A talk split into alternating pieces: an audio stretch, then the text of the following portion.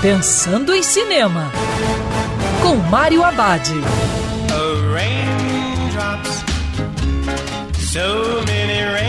Olá, amigo cinéfilo, tudo bem?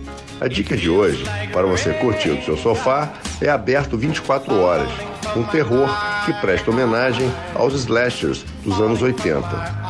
Na trama, Mary é uma mulher paranoica que recebe alta de um hospital psiquiátrico por ter colocado fogo em seu namorado serial killer. O tal namorado assassino gostava de matar pessoas e fazer Mary assistir. Ela consegue um emprego em um posto de gasolina que funciona 24 horas. Sozinha no trabalho, Mary volta a ter alucinações. As coisas pioram quando clientes e amigos começam a aparecer mortos ao seu redor.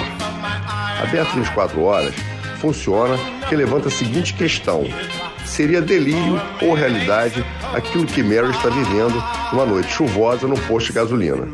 O filme acaba se transformando num bom psicodrama, além de ter ótimas cenas de suspense e violência que agradam a quem curte esse estilo.